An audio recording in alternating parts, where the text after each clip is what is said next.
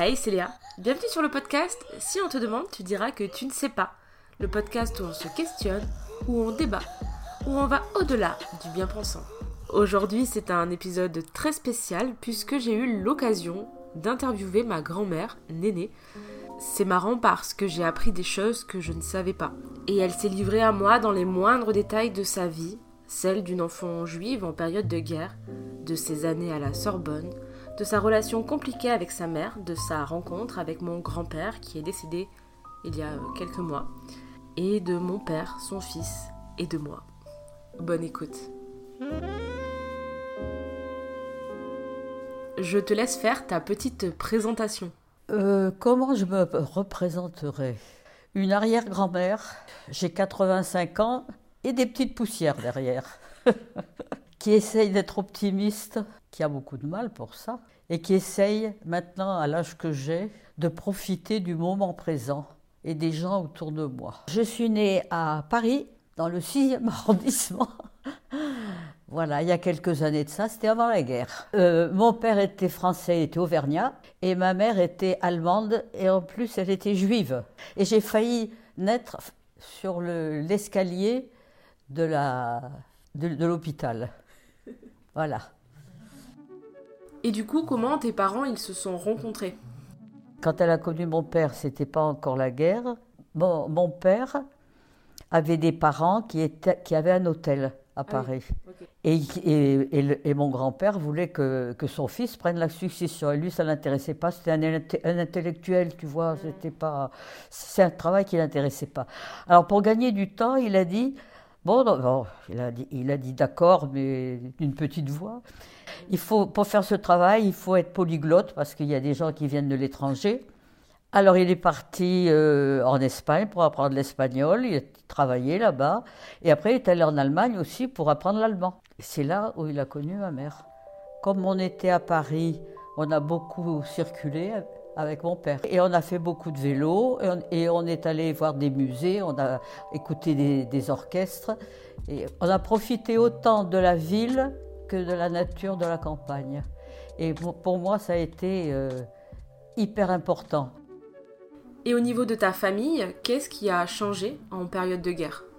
Mon père, du coup, il avait fait des, études, et il était fonctionnaire et du coup, il, a fallu qu'il arrête et, il était serveur jusqu'à ce que euh, la, la, famille du côté de ma mère qui était en Allemagne viennent habiter à Paris avec nous, parce que pour les, pour les Juifs là-bas en mm. Allemagne, c'était. Et déjà, il y avait eu, euh, il y avait eu euh, le mon grand-père maternel qui avait été arrêté mm. et qui est mort au, camp de concentration. Ma mère et, et mon père, ils, étaient donc à Paris. Ils se sont retrouvés seuls parce que les, mes deux tantes et la grand-mère ont été arrêtées. Ma mère avait des faux papiers, elle était cachée et tout et tout. Et mon père lui avait dit, tu fais attention, tu es alsacienne, tu n'es pas allemande si on te demande.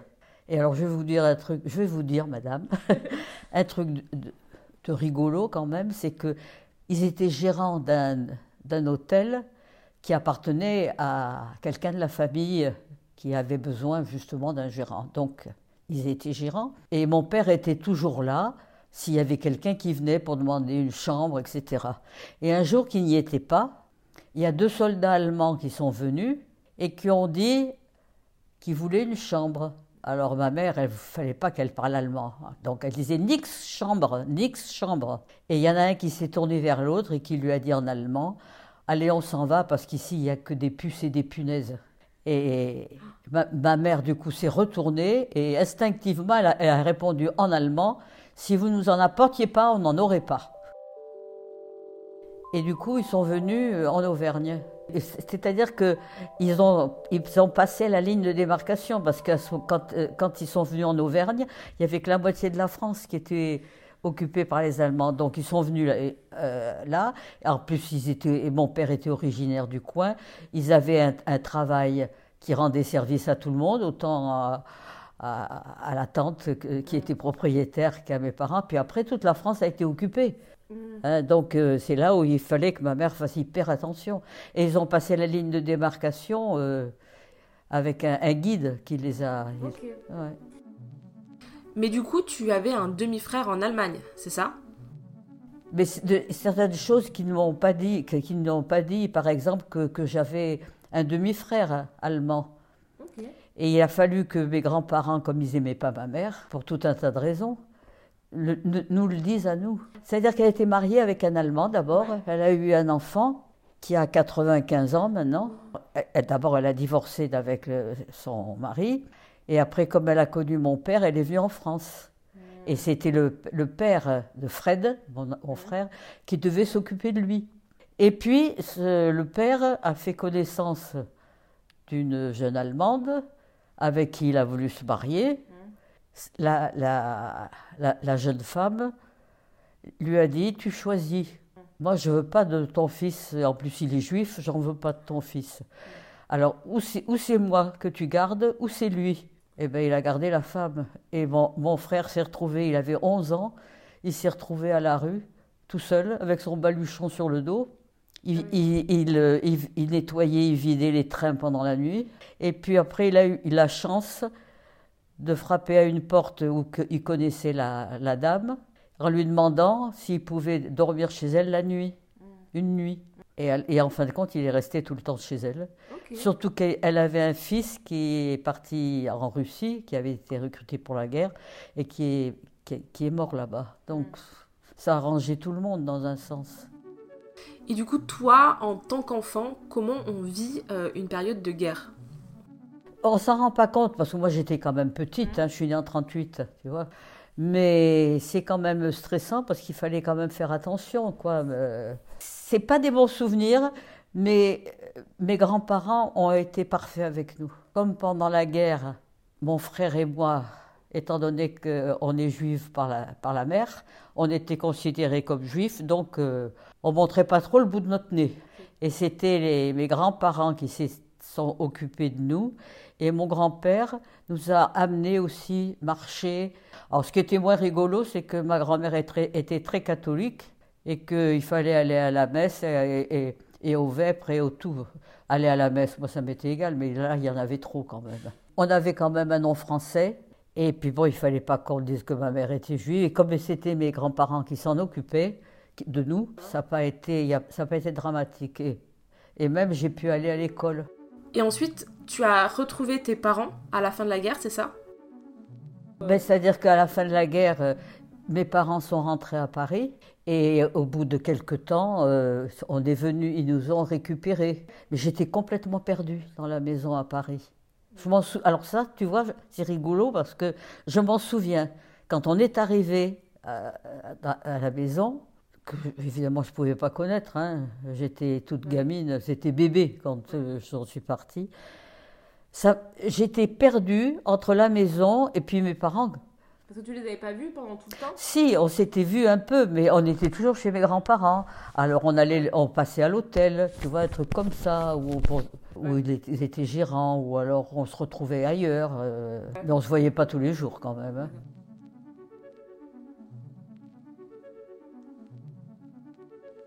Ben, le demi-frère, je l'ai appris euh, tard, hein, en fin de compte. ça, il en a beaucoup souffert de ça. Et c'est mon père qui a fait des recherches, et puis bon, ils l'ont trouvé euh, chez cette dame en question.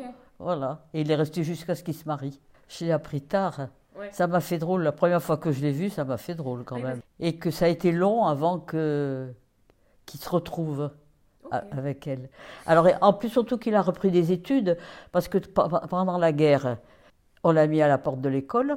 Les, endroits religieux la religion, personne n'en voulait, parce qu'il essayait de trouver quelqu'un qui s'occupe un peu de lui. Et à la fin de la guerre, ils l'ont, quand même, comme ça allait mal, ils l'ont recruté et il a été envoyé en Russie. Et la guerre s'est terminée, et puis voilà, il est rentré en, bon état, si on peut dire. Et c'est surtout à partir de là que je l'ai. Il avait 19 ans, je crois, quand euh, il est parti euh, à, la guerre, quelque chose comme ça. Moi j'avais 9 ans, j'avais donc euh, ça m'a fait drôle de le voir. Ça a été dur avec ma mère après la guerre parce que bon, elle avait perdu toute la famille et puis elle était traumatisée quand même par tout ça. Et c'est vrai qu'on en a aussi subi un petit peu les conséquences. C'était pas de sa faute, mais bon. Elle est revenue entière, elle n'a pas été arrêtée, c'est déjà ça. Mais tu te rends compte, hein, ils, étaient, euh, ils étaient quatre de la famille qui ont été déportés. Ils ont été, ils ont été exécutés. Et elle avait deux frères, ma mère. Il y en a un, avant que, que, les, que les Juifs soient euh, arrêtés, tout ça, il a fichu le camp en, à Jérusalem. Ça, c'était pas encore Israël, c'était la Palestine. Donc il a eu la vie sauve. Et l'autre qui était enseignant, qui était plus âgé, il est parti en Amérique avant la guerre aussi. Donc ils ont eu la vie sauve. Et du coup, bien plus tard, tu as intégré la Sorbonne Oui, j'ai commencé la licence d'allemand. J'ai eu un examen à la fin de l'année, j'ai été reçu. Et la troisième année, j'avais quand même continué, mais déjà ça J'étais mariée ou j'allais me marier. Que quand je me suis mariée, j'avais pas 21 ans. Et à l'époque, on était majeur à 21 ans. Donc, mes parents ne voulaient pas que je me marie avec Gérald. Ah ben moi, il m'a plu. Enfin, lui, ce qui n'était pas très causant sur, tous ces trucs-là. En, plus, il était libre, il avait fréquenté une nana, mais c'était terminé. Donc, euh. Et du coup, avec Papilu, Gérald, mon grand-père, vous vous êtes rencontrés comment? Parce qu'il est venu à Paris, il est, venu à Paris pour travailler. Et son père lui avait trouvé un, endroit, euh, où il y avait des gens qui l'accueillaient. C'était des protestants. Alors du coup, l'ont dit, venez, venez avec nous le dimanche, de temps en temps. Et comme il jouait du piano, je l'ai connu, moi, il est, parce que moi j'y suis allée avec mon père dans cette église, mais c'était pas pour euh, la religion, c'était pour connaître les différentes euh, tendances euh, religieuses. Et il m'a dit, en plus, on a des cours d'anglais. Il y avait des, endroits où, voilà. Donc il était là au piano. C'est comme ça qu'on s'est qu'on s'est connus. Mais c'est vrai que les, mes parents ne, ne, voulaient pas d'un fils de, de pasteur. C'était pas un intello, très important. Hein. Et alors ma mère qui m'avait dit à l'époque, elle m'avait dit, eh ben moi mon premier mari, hein, euh, j'étais juive et tout ce qu'on veut, mais euh, euh, j'étais bien avec lui, il a été sympa avec moi. J'ai dit oui, mais t'as divorcé quand même. J'avais connu un, Allemand. Ah ben j'étais, j'avais pas, pas passé le bac encore, et je travaillais pendant les vacances, je travaillais dans une, c'était un hôtel-restaurant, c'est un autre, un autre, un autre mot. J'ai aidé pour servir, j'ai aidé pour la vaisselle parce qu'il n'y avait pas les machines comme maintenant, des trucs comme ça. Et lui, je l'ai connu et là, vraiment, moi, je l'appréciais. J'ai eu de la chance parce qu'il n'en a pas profité parce que j'étais d'une naïveté. Euh. Et par contre, après, j'ai été très déçue. j'ai été très déçue parce que, et tu sais, il, il a demandé une photo de moi. Alors j'en avais une que je la lui ai donnée. Il m'a montré son, son livre où il a mis toutes les photos des, des, qu'il avait fréquentés. Alors j'ai trouvé ça un peu dégueulasse. D'ailleurs, on ne s'est plus revu. Et je me souviens très bien qu'il m'avait dit, alors, quand on, au début, qu'on se connaissait, il m'avait dit, alors, toi, tu vas jusqu'où? Tu, tu, tu, es d'accord pour, pour embrasser? Tu es d'accord pour coucher avec un garçon? Tu vois, il voulait tâter le terrain. Moi, j'ai dit, coucher avec un garçon, non? Faut attendre un peu quand même. Hein. Voilà, on s'est marié assez vite. En plus, parce que aussi, euh, avec mes parents, ça marchait plus. Hein. Mm. Et, je, je, lui dois à Gérald que quand, quand mon père s'est retrouvé seul à la fin de sa vie, il est venu habiter avec nous quand j'étais à la retraite. Et je l'ai remercié, pas mon père, mais Gérald, parce qu'il aurait très bien pu dire Eh, il n'a pas voulu de moi quand, euh, tu vois. Ton père non plus, il n'en voulait pas C'était surtout ma mère. Hein. Et puis lui, il suivait. Euh, ah, ils ont connu Gérald, mais bon, ça, c'était froid, hein, parce que mes parents n'ont pas voulu venir au mariage. C'est, sympa, hein. Je pense que mon père serait venu. Et du coup, mes grands-parents sont venus, par contre. ça a été sympa. Oui, Celui qui, ceux qui nous avaient gardés pendant la guerre. Si, on, voulait avoir euh, un enfant, mais c'est vrai que ça, n'existait pas, la, pilule et compagnie. Et puis du coup, du coup euh, alors après on est venu à Toulouse parce que Gérald avait sa sœur et puis son beau-frère qui m'a pistonné pour être intégré, parce que déjà à l'époque, pour euh, être enseignant dans, la région ici, et ils m'ont mis dans un collège. Et puis au bout de 2-3 ans, 3 ans, j'ai voulu, euh, je suis allée voir l'inspecteur pour lui dire que je voulais arrêter d'être dans le secondaire parce que on n'était pas très proche des, des, enfants. Ils viennent, il, y a le cours et ils s'en vont. Et j'ai dit, je voudrais être dans le primaire. Alors bon, il m'a pas dit que j'étais folle, mais c'était ce que j'ai compris. Vous vous rendez compte, euh, en secondaire, vous avez euh, moins d'heures, vous êtes plus payé. Je dis oui, mais moi, je veux faire mon métier avec plaisir. Hein. Mm. Et du coup, j'ai été dans le primaire et c'est vrai que je me suis régalée. Je crois que j'avais un bon contact avec les enfants. Et, ça, s'est toujours bien passé quand même euh, avec ton père. Plutôt en grandissant qu'il est devenu un peu plus. Souvent, les, quand ils sont ados, hein, mais il était. Il extériorisait pas tellement. Puis bon, euh, il se laissait un peu entraîner par Pierre-Paul Jacques aussi. Hein. C'est moi qui l'ai voulu, le second. Parce que Gérald était beaucoup moins enthousiaste. Ah d'accord, il en voulait qu'un seul. Et moi j'espérais avoir une fille et ça a été un, deuxième mec. Puis bon, j'aimais j'aimais euh, être avec les enfants mm. ou les ados quoi. Ça m'a toujours plu ça. Bon, ça faisait beaucoup de travail tout ça, c'est sûr. Bon, mais en plus, après, il y a eu Pupu qui est venu. Euh, et ben, euh, Pupu est venu garder Christophe parce qu'il était trop, trop petit pour aller à l'école. À cette époque, est-ce qu'il y avait beaucoup de femmes qui travaillaient ou est-ce que c'était difficile de se faire une place?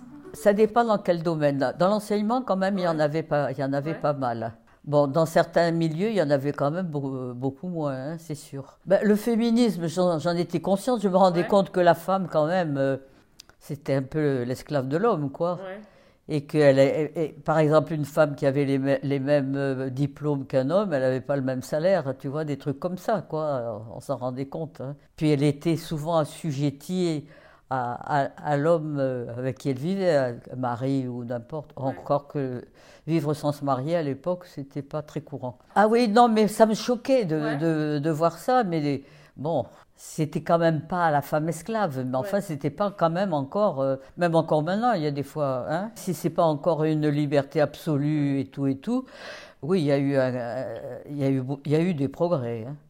Je m'occupais pas trop de politique à l'époque. Hein. J'ai jamais été une fan de politique. Mais les trucs importants, voilà. Euh, j'étais consciente pour que pour la femme, c'était pas l'idéal.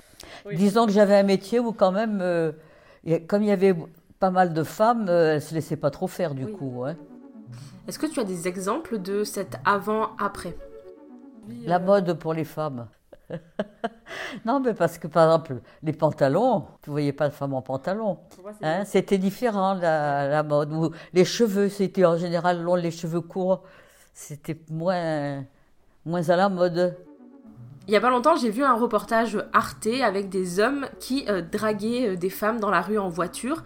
Est-ce que toi, tu as connu ça? Oui, oui. Ben, écoute, moi, ça m'est arrivé une fois. Je marchais sur le trottoir, une voiture qui s'arrête, et le gars qui ouvre sa vitre, il me dit Vous voulez coucher avec moi?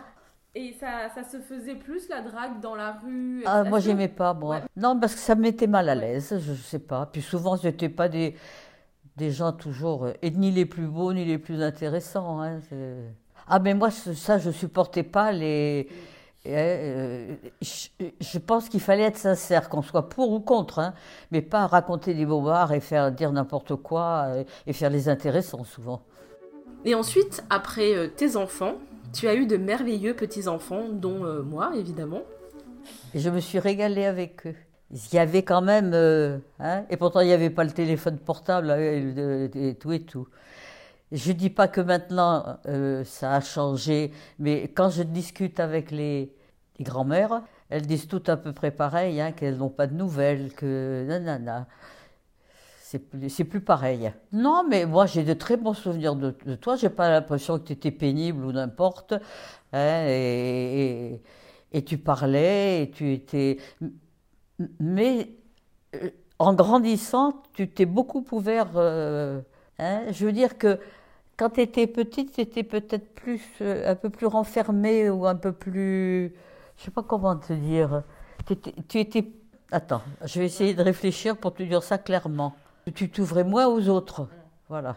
Et là, et là tu es passé dans l'autre. Euh, je dis pas que tu t'occupes pas de toi, mais maintenant c'est plus pareil. Bon, tu as grandi, tu as, as mûri, tout ce qu'on veut, mais il y en a qui restent comme ils sont quand ils sont petits. Hein. Il fallait, il fallait que tu t'affirmes. À l'époque, c'est pas comme maintenant. Maintenant, les enfants, les petits sont beaucoup plus libres. À l'époque, c'était, il fallait que tu t'affirmes et que, et puis euh, là, alors, tu t'es passé d'un, d'un, j'allais dire d'un extrême à l'autre. tu, as changé, voilà, positivement. C'est vrai, on pouvait discuter de tout avec toi. Bon, tu, tu parlais beaucoup, mais ça, hein. c'est pas un défaut. c'est une constatation. C'est marrant parce que moi, je pensais que Papy, lui, il ne m'aimait pas. Non, mais il était un peu maladroit avec les petits enfants. C'est pas que c'est pas qu'il t'aimait pas ou que tu sais, il était quand même euh, spécial des fois. Puis en plus, souvent les hommes ou les garçons, enfin les garçons, des fois ils le font exprès, mais ils sont maladroits dans leur façon de parler. Moi, je sais que plusieurs fois, euh, Gérald, il a été très, il s'en rendait même pas compte hein, que. Et puis moi, ça m'est resté. Moi, je sais qu'une fois, il, m'avait, il me parlait d'une fille et qu'il m'avait dit Oh là là, mais elle est belle hein Et j'ai dit Et moi, je ne suis pas belle? Alors il me regarde et il dit T'es mignonne. Tu vois, c'est pas grand chose, mais ça, ça m'est resté, ça m'a fait du mal. Moi, j'avais besoin d'être, et puis valorisé. Pour... Alors, c'est vrai qu'on va pas me valoriser pour les mathématiques, mais je veux dire, j'ai pas que des, que des côtés négatifs, il y a des trucs. Euh, que je peux réussir, que je peux faire comme il faut. Hein c'est pour ça, et ça, ça m'a manqué aussi. Alors, pas confiance en moi. Et, et l'enfance que j'ai eue, donc mm. pas confiance en moi. Et voilà, bon, ça c'est beaucoup. Et finalement, aujourd'hui, est-ce que tu aurais des conseils de vie à la toi du passé ou même pour celles qui nous écoutent? Qu'il aurait fallu que je sois plus dur peut-être avec certains et et que j'ai un peu plus confiance en moi. je, je, trouve que j'ai pas eu une bonne opinion de moi. Mm. J'en ai toujours pas. Hein. Mais je veux dire, je, je, je, partais un peu perdante, tu vois, quand j'entreprenais quelque mm. chose ou n'importe, ou, même au point de vue amitié, des trucs que je. Tu comprends On a son tempérament, on a son caractère, mais après, c'est la vie qui te change aussi un peu. Hein. Puis on quand on, quand on, est jeune, on réfléchit pas assez aussi, tu vois, pour certaines choses. On, est peut-être un peu plus spontané et puis ça peut être un peu plus négatif ou on peut dire des choses un peu plus vexantes sans s'en rendre compte et des trucs comme ça. Peut-être qu'après. Puis je pense que le principal, ça je l'ai, dit souvent et je le pense vraiment, c'est de, de montrer aux autres qu'on a de l'amour pour eux. C'est valorisant pour celui qui l'entend. C'est sur cette euh, très jolie phrase que euh, se termine ce podcast. Je vous remercie du fond du cœur de l'avoir écouté. N'hésitez pas à me donner euh, des retours ou autres. Je les transférerai directement à ma grand-mère et je pense que ça lui fera énormément chaud au cœur. Moi, ma grand-mère, c'est vraiment quelqu'un que j'admire énormément et je pense qu'en toute sincérité, c'est une des personnes à qui je ressemble le plus euh, dans ma famille. Je la considère vraiment comme une, une femme incroyable et exceptionnelle et j'ai vraiment que euh, des bons souvenirs et, je suis heureuse de pouvoir aujourd'hui euh, bah, lui donner la parole parce que voilà, bah, je pense que c'est une femme formidable. Donc encore merci pour cette écoute. N'hésite pas voilà, à me donner des retours sur mon Instagram Léa Chou avec deux E. Si jamais tu veux me soutenir financièrement, tu peux sur mon Patreon où je produis du contenu exclusif. Et maintenant, si on te demande, tu pourras dire que tu sais.